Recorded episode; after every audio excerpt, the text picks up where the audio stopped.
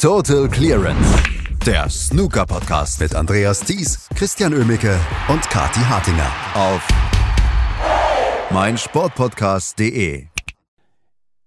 In Patumtani, einer Provinz an dem Golf von Thailand, findet in dieser Woche die Six Reds WM statt. Sechs rote statt 15 roten, sehr viel Dynamik und vielleicht auch nicht so ganz der heilige Ernst, den wir ansonsten erleben auf der Snooker-Tour. Die Gruppenphase ist jetzt gespielt und darüber müssen wir natürlich sprechen. Das tue ich heute mit Christian Emmecke. Hallo Christian. Hallo Andreas. Hast du einen ähnlichen Eindruck wie ich, dass alle das so ein ganz kleines bisschen, naja, leichter nehmen, dieses Turnier? Vielleicht tut auch der, äh, der Ortswechsel einfach mal sein Übriges. Ja, es ist so ein Stück weit Rückkehr zur ähm, Normalität nach Fernost vielleicht. Also vielleicht der erste Schritt, um ähm, vielleicht auch in, in, China oder halt generell in Asien wieder Turniere zu ermöglichen. Ähm, ich glaube, hinzu kommt auch, dass die letzte Six Reds WM nun schon eine ganze Weile her ist. Ähm, ich meine, Stephen Maguire war hier als Titelverteidiger angetreten ich kenne, glaube ich, niemanden, der sich noch großartig an die letzte Six Reds WM mit Stephen Maguire als äh, Sieger erinnert. Insofern ist es vielleicht auch ganz gut und schön und vor allem in dem ganzen Theater und äh, den Diskussionen, die wir in der letzten Zeit auch hatten, berechtigt natürlich auch, ist es vielleicht auch mal eine ganz gute Möglichkeit, um abzuschalten. Es geht nicht um Ranglistenpunkte, es ist ein Einladungsturnier. Es ist mal ein anderes Format, ein sehr abwechslungsreiches, was auch sehr viele neue Snooker-Fans immer wieder gewinnt, ähm, auch wenn viele ähm, das klassische Snooker ähm, mehr mögen. Aber es ist ein sehr kurzweiliges und einfach so sehr schön anzuschauendes Format und deshalb genießen das, glaube ich, sowohl die Fans als auch die Spieler. Ich bin ja auch eher so ein Snooker-Purist. Ne? Von mir aus dürfen die, die Distanzen möglichst lang sein und ich möchte dieses, dieses harte Snooker haben. Aber mir macht das in dieser Woche extrem viel Spaß zu gucken. Dir auch? Ja, es ist, wie gesagt, man, man hat es lange nicht gehabt und ähm, ich mag Six-Red Snooker zu spielen tatsächlich auch sehr gerne. Ähm, und ähm, es ist sehr, sehr kurzweilig anzuschauen. Man hat halt wenig taktische Duelle, logischerweise. Ähm, und wenn dann eher am Anfang eines Frames und ansonsten ist da relativ schnell halt eine, äh, eine, Entscheidung getroffen. Aber man hat auch mehr, über, mehr Überraschungen, man hat mehr Möglichkeiten, auch als niedriger platzierter Spieler ein bisschen mehr mitzuhalten. Und das macht es einfach so auch dann relativ gut anzuschauen. Man hat halt nicht, ähm, nicht diese langen taktischen Duelle, die man, die, wo man dann vielleicht denkt, hey, das geht jetzt hier in Entscheidungsframe. Selbst wenn man hier Entscheidungsframes hat, die sind dann relativ schnell erledigt. Es ist halt einfach kurzweilig, es ist dynamisch dynamisch, es ist gut zum Zuschauen und es macht eine ganze Menge Spaß diese Woche, sowohl den Spielern als auch uns als Zuschauer. Also wirklich ein, ein gutes Format bei einem Turnier pro Saison kann man das sehr gut akzeptieren. Das ist ein bisschen wie das Shootout. Ähm, so ein bisschen, es kommt ja auch immer äh, so einmal pro Saison, nachdem man ganz viele andere, auch ernsthafte Turniere gehabt hat, wie das Masters zum Beispiel, dann einfach mal so ein paar Tage ein bisschen abschalten, einen anderen Modus haben und einfach kurzweiliges, schönes Snooker schauen. Six Reds wäre ein größer Shootout. oh, das ist eine, eine, Diskussion. Ich weiß nicht, ob du die aufmachen möchtest. Ich glaube, Kati würde dir zumindest vehement widersprechen. Ähm, und es ist auch wenig vergleichbar, muss ich sagen. Also äh, ja, es ist beides ein, ein, etwas abgewandeltes Format und auch vielleicht etwas kurzweiliger. Aber ähm, vom ganzen äh, taktische, von der ganzen taktischen Herangehensweise ist es schon nochmal eine ganz andere Stufe. Bei der Six Reds WM kannst du dir einen Fehler ähm, nicht erlauben im Prinzip. Das bedeutet in den meisten Fällen, ähm, gerade auf dem Niveau, auf dem die Spieler hier unterwegs sind, den Frameverlust. Beim Shootout ist da dann doch nochmal ein bisschen mehr möglich unter Umständen. Nicht immer, aber unter Umständen. Da nehme ich jede Diskussion mit Katja auf. Lass uns über die acht Gruppen sprechen, die in der letzten Woche hier stattgefunden haben. Heute äh, fand die letzte Gruppe dann statt, heute Abend, beziehungsweise heute Abend thailändischer Zeit. Aber wir gehen mal Gruppe für Gruppe durch. In der Gruppe A waren Jangan Da, Ding Junhui, Steve Maguire und Ming Nucharut in der einen Gruppe. Und Jangan Da und Ding Junhui haben sich durchgesetzt und am Ende gab es ein Ergebnis zwischen Jangan Da und Ding Junhui, äh, was man nicht so gerne sieht im Moment. Ja, 5 zu 0, äh, schwierige Sache. Aber ja, beim Six Reds passiert das halt durchaus mal etwas schneller, als einem lieb ist. Ähm, da reichen kurze 20 Minuten oder kurze halbe Stunde, in der man richtig gut unterwegs ist. Und Zhang Anda war von Beginn an in dieser Gruppe der stärkere Spieler. Ding Junhui hat zwei solide Siege gefeiert, sowohl gegen Stephen Maguire als auch gegen, ähm, gegen Mink. Ähm, aber ähm, es war vor allem sehr viel fehlerbehaftetes Snooker bei Stephen Maguire, was auch dafür gesorgt hat, dass ähm, relativ schnell in dieser Gruppe klar war, dass das äh, an die Chinesen gehen wird. Zhang Anda und Ding Junhui standen da bereits am ersten Tag als äh, Spieler fest, die ins äh, Achtelfinale einziehen werden. Äh, es war ein bisschen komisches Format. Mal wurden äh, an einem Tag aus einer Gruppe gar keine Matches gespielt, dann wieder zwei. Äh, mussten die Spieler zweimal ran an einem Tag. Also es war ein bisschen, äh, bisschen wirr. Nicht so, dass aus jeder Gruppe pro Tag ähm, man Spieler gesehen hat, sondern teilweise wurde das etwas anders gestaffelt. Und so wurde dann heute erst da die Entscheidung gefällt, dass Zhang Anda ähm, sich da durchgesetzt hat. Stephen Maguire holte sich am Ende dann immerhin noch den dritten Platz, ist hier als Titelverteidiger aber ausgeschieden. Und Ding Junhui, ja, als Gruppenzweiter hat er dann äh, leider dann auch Pech gehabt, dass er dann einem Gruppenersten zugelost wird und im Achtelfinale mal gegen, wieder gegen seinen Dauerrivalen Ronnie O'Sullivan ran darf. Und der, und das äh, fordert die Katze im Hintergrund schon ein, hat heute gespielt in der Gruppe H. Und dann können wir ja mal gerade drüber sprechen, weil die beiden jetzt gegeneinander spielen, nämlich Ronnie O'Sullivan gegen Ding Junhui. Ronnie O'Sullivan hat seine Gruppe gewonnen. Ähm, gegen James Watterner, gegen Jimmy Robertson und Stan Moody. Gegen James Watterner hat er 1992 schon gespielt oder 1993 schon gespielt. Jimmy Robertson und Stan Moody sind noch nicht ganz so lange dabei, aber ähm, auch das war eine Gruppe, die durchaus es in sich hatte, weil sowohl gegen Watana als auch gegen Jimmy Robertson äh, musste sich ähm, Ronnie O'Sullivan durchaus ein bisschen strecken. Aber auch ihm sieht man an, dass er durchaus Spaß hat dort. Ja, Ronnie O'Sullivan war schon Weltmeister, da war Stan Moody noch gar nicht geboren. Mhm. Ähm, der hat es äh, relativ gut gemacht, muss ich sagen, dass Stan Moody hier als Außenseiter in diese Gruppe reingegangen ist. Das war von vornherein klar. Aber er hat durchaus ähm, gerade gegen Ronnie O'Sullivan ähm, des, den, den Mut zur Lücke gezeigt, sage ich mal, und ein paar durchaus vernünftige Bälle gelocht. Ähm, mithalten konnte er dann letztendlich trotzdem nicht, kam von 0 zu 3 nochmal auf 2 zu 3 ran gegen O'Sullivan. Aber das war es dann auch. Auch gegen Jimmy Robertson waren dann noch zwei Frames drin. Gegen James Water hat er einen Frame gewonnen. Aber da war noch nicht so viel ähm, zu sehen. Da fehlt ihm natürlich auch so ein bisschen die Erfahrung auf dieser größeren Bühne. Ähm, Jimmy Robertson hat äh, muss man leider sagen, im ersten Match verhauen mhm. gegen Ronnie O'Sullivan. Der Rückstand war dann einfach zu groß. Er lag dann 0-4 hinten, hat sich sogar noch mal rangekämpft bis auf 3 zu 4. Aber das war dann im Prinzip zu spät. Ronnie O'Sullivan reichte da dann eine Möglichkeit, um sich durchzusetzen. Gewann dann mit 5 zu 3 und James Watana gewann ja auch seine beiden Matches. War viel umjubelt heute früh, ähm, also heute früh deutscher Zeit, nachmittags ähm, thailändischer Zeit, sein 5 zu 4 Erfolg, 5 zu 4 Erfolg gegen Jimmy Robertson. Da war im Hintergrund eine ganze Menge Alarm. Ähm, da begann nämlich schon das TV-Match aus der nächsten Session. Ähm, und James Watana und Ronnie O'Sullivan haben dann am Abend um den Turniersieg, äh, um den Turniersieg, um den äh, Gruppensieg gespielt. O'Sullivan setzte sich da klar durch, aber darum ging es bei den beiden dann tatsächlich gar nicht mehr. Man hat einfach da in jeder Phase an diesem Match angemerkt, dass da zwei Legenden des Sports am Tisch stehen. Und ähm, selbst Ronnie O'Sullivan war, der nun wirklich äh, solche Interviews sehr oft führt, war auch vor dem Match schon voll des Lobes für James Watterner, weil er einfach weiß, der ist in Thailand ein Star und da ist nicht Ronnie O'Sullivan dann der große Name in diesem Match gewesen, sondern James Watterner, der da wirklich sehr, sehr groß verehrt wird und ja auch ähm, dem thailändischen Snooker eine ganze Menge äh, geholfen hat und ähm, im Prinzip ja es ihm zu verdanken ist, dass wir so viele thailändische Spieler und auch gute thailändische Spieler wie Tapcha und Nu, Nopan Sein Kam und so weiter auf der Main Tour haben. James Watterner hat schon auf der Tour gespielt, hat Werner Castor noch für Eurosport, Schrägstrich den Sportkanal damals Snooker übertragen. Das war noch vor Rolf Kalb. Naja. Das war ja. kurz bevor du in Rente gegangen bist, oder? Genau, genau, genau. Ronnie O'Sullivan und James Watterner sind also auch in dieser Gruppe H in der zweiten Runde. Lass uns über die anderen Gruppen sprechen. In der Gruppe B hat sich äh, Lokalmatador Tepchaya Undo durchgesetzt gegen Tom Ford, Zhu Yong und äh, Jimmy White. Und das war dann am Ende sogar eine ganz enge Nummer, dass auf, ja, auf die Frames entschieden worden ist. Ja, es war eine sehr unterhaltsame Gruppe. Nu hat sich da ja durchge durchgespielt. Ähm, ganz klare Sache. Man hat ihm angemerkt, dem liegt das Format. Ähm, klare Sache, kurze, schnelle Frames, viel äh, nicht viel taktisches Geplänkel, das kommt Tapture nur komplett entgegen, gewann alle seine Matches relativ souverän. Gegen Tom Ford hakte es mal hier und da ein bisschen, aber alles in allem war da nicht viel zu machen. Und ja, Julio Long, ähm, wie ich eben schon bei Jimmy Robertson gesagt hatte, er hat im ersten Match verloren. Genauso war es hier auch. Julio Long kam in seinem ersten Match gegen Tom Ford überhaupt nicht ins Spiel rein.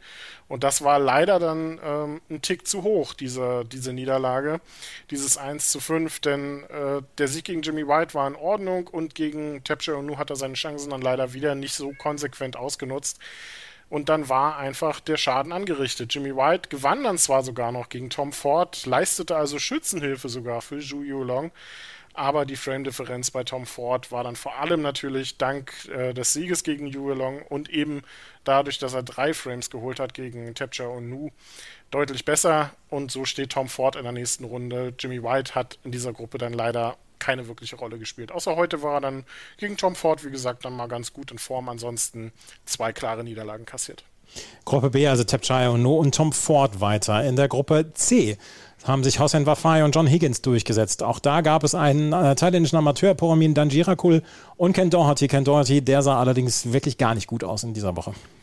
Ja, er hatte, um jetzt äh, schon zum dritten Mal das dann rauszuholen, in seinem ersten Match gegen John Higgins, hat er es verloren. Ähm, hat, er, hat es vergeigt. Da hat er ähm, durchaus mehr Möglichkeiten gehabt, als die zwei Frames jetzt aussagen. John Higgins ähm, beschrieb das dann nach dem Match ähm, so, dass er sagte, er hat in diesem Match im Prinzip sein komplettes Glück für den Rest der Saison aufgebraucht.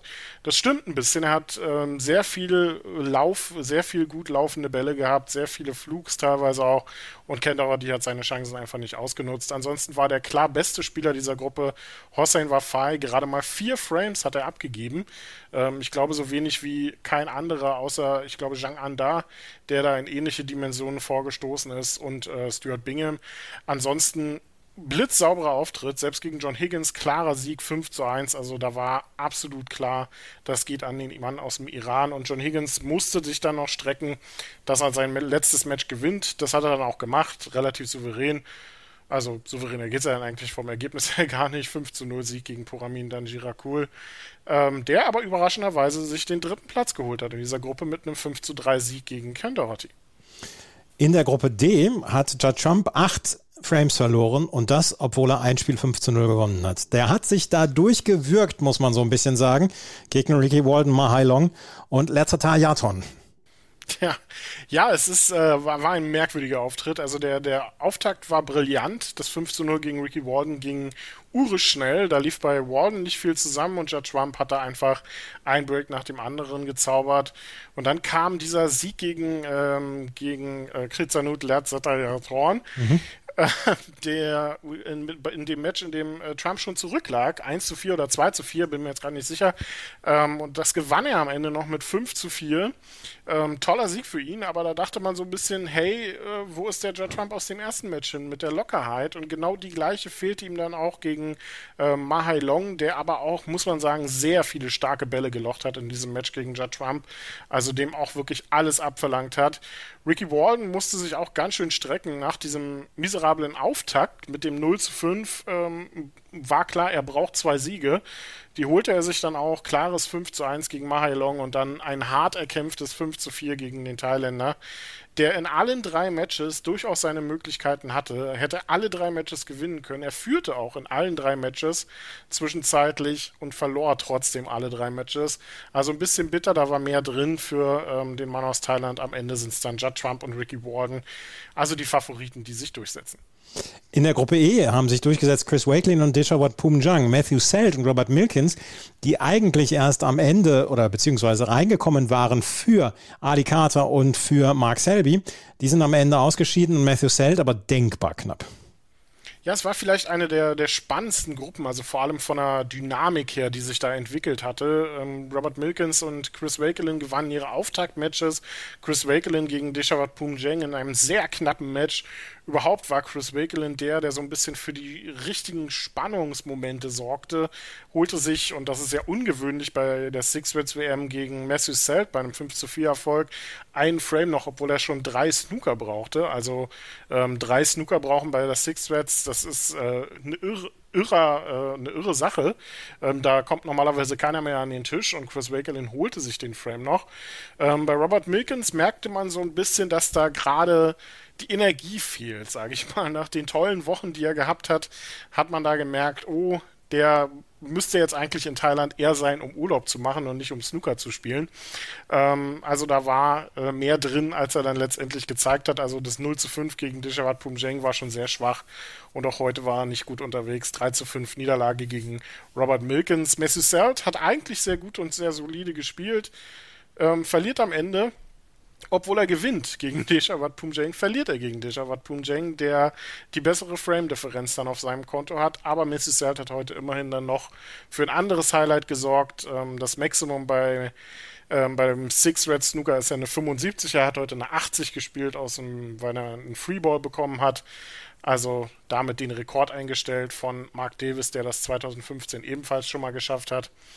Ähm, immerhin diese, äh, dieses Ereignis hatte er dann heute noch. Ausgeschieden ist er trotzdem und sehr gut für die thailändischen Fans, dass ähm, sich mit Dishawat Pumjeng dann auch noch ein weiterer Thailänder hier durchgesetzt hat, ähm, der auch für eine ganze Menge Stimmung sorgen kann. In Gruppe F äh, hat sich der Thailänder nicht durchgesetzt. Sunny Akani allerdings hat jedes seiner Matches sehr, sehr spannend gehalten. Joe Perry und Mark Williams haben sich da am Ende durchgesetzt. Und Mark Williams wirklich auf letzter Rille gegen Sunny Akani im letzten Match. Ja, Andres Petrov und ähm, Sunny Akani haben hier den Favoriten, den beiden, ähm, einiges abverlangt. Joe Perry war ja auch erst durch die Absage von Mark Allen ins Turnier gerutscht. Ähm, der stand relativ schnell hier als einer der Achtelfinalisten fest. Nach zwei Siegen ähm, gegen Mark Williams und gegen Sunny Akani. Also der konnte sein letztes Match dann etwas ruhiger angehen. Mark Williams, der musste sich dann ganz schön strecken. Gegen Andres Petrov lag er am Anfang auch zurück holte sich dann den Sieg dort noch mit einem 5 zu 2, gewann da 5 Frames in Folge, meine ich. Und auch das 5 zu 4 gegen Sunny Akani war sehr hart erkämpft. Ähm, Akani war zu diesem Zeitpunkt im Prinzip schon draußen und ähm, wollte aber unbedingt diesen einen Sieg noch haben gegen Mark Williams. Hat dann nicht gereicht. Ähm, immerhin auch Schützenhilfe kam dann noch von Joe Perry, der Andres Petrov geschlagen hätte. Wenn Petrov das gewonnen hätte, hätte das auch nochmal anders ausgehen können. Dann hätte da nämlich auch ähm, die Frame-Differenz eventuell entschieden und äh, da hat Mark Williams ja nach der Niederlage gegen Perry ein bisschen was zu tun gehabt. Also Glück gehabt für Mark Williams ähm, und er bekommt ja damit dann auch unter Umständen den schwereren Gegner, darf jetzt nämlich gegen Judd Trump ran. Ähm, wobei da werden wir erstmal abwarten, wie die Form dann ist nach den letzten beiden Auftritten. Und dann haben wir noch die Gruppe mit Stuart Bingham und Noppon Sain Kam, die sich durchgesetzt haben, gegen Jordan Brown und Mahmoud El Haredi. Mahmoud El Haredi vielleicht der Spieler, der so am wenigsten mithalten konnte in dieser Woche, hatte man das Gefühl. Ja, leider bekamen nur vier Frames dann am Ende mit, also war der klare Außenseiter in äh, dieser Gruppe und ähm, ja, da war dann leider nicht viel zu holen. Stuart Bingham mit einem sehr souveränen ähm, Auftritt hier ähm, hat dieses Turnier, meine ich ja, glaube ich, na, wenn er nicht gewonnen hat, stand er zumindest schon mal im Finale. Also dem liegt dieses Format auf jeden Fall auch. Gab nur vier Frames ab. Ähm, wie gesagt, gab nur drei andere Spieler, die das auch geschafft haben.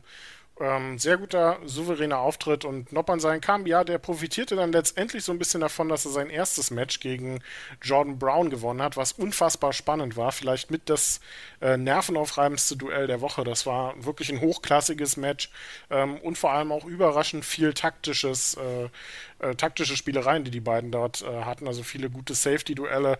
Noppern sein kam, setzte sich da am Ende durch mit 5 zu 4 und Jordan Brown, ja, musste dann nach der zweiten Niederlage, die er dann kassiert hat gegen Bingham, im Prinzip schon äh, sich mit der Heimreise anfreunden, gewann sein letztes Match dann zwar immerhin noch, aber Noppon sein kam eben parallel auch und so stehen Stuart Bingham und Noppon sein kam in der nächsten Runde und ja, können sich so ein bisschen äh, darauf freuen, hier ähm, einige tolle Duelle zu haben. Noppon sein Kamm wird jetzt auf Hossein Wafai treffen, der ja auch einen richtig starken Auftritt hatte bisher und Tepcha Onu gegen Deshawat Pumjeng. Das wird, glaube ich, für eine ganze Menge Stimmung sorgen morgen.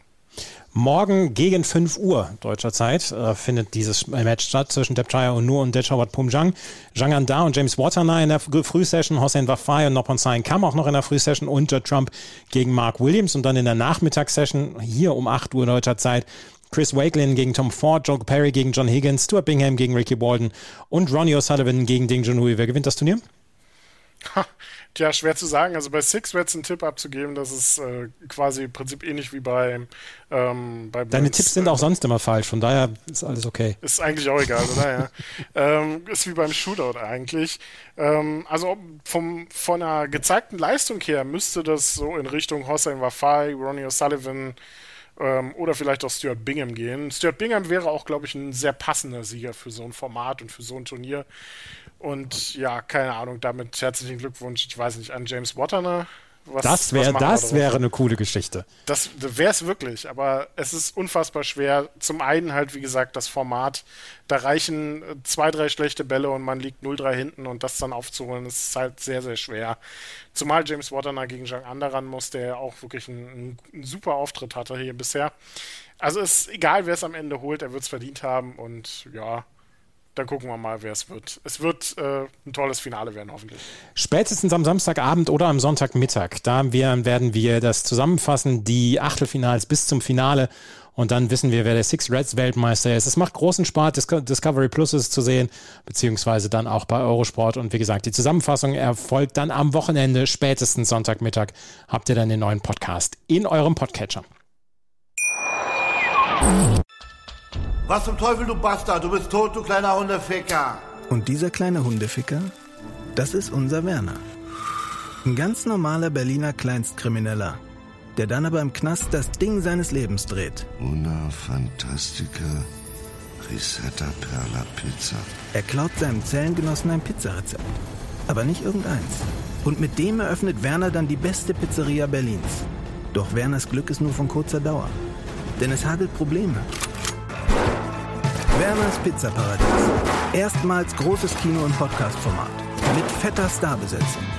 Alina But, Kida Ramadan, Edin Hasanovic, Oliver Koritke, Ralf Richter, Ben Becker, Winfried Glatzeder, Anna Schmidt und viele mehr. Abonniert die Scheiße. Jetzt macht schon, mach! Total Clearance. Der Snooker-Podcast mit Andreas Thies und Christian Ömicke auf meinsportpodcast.de.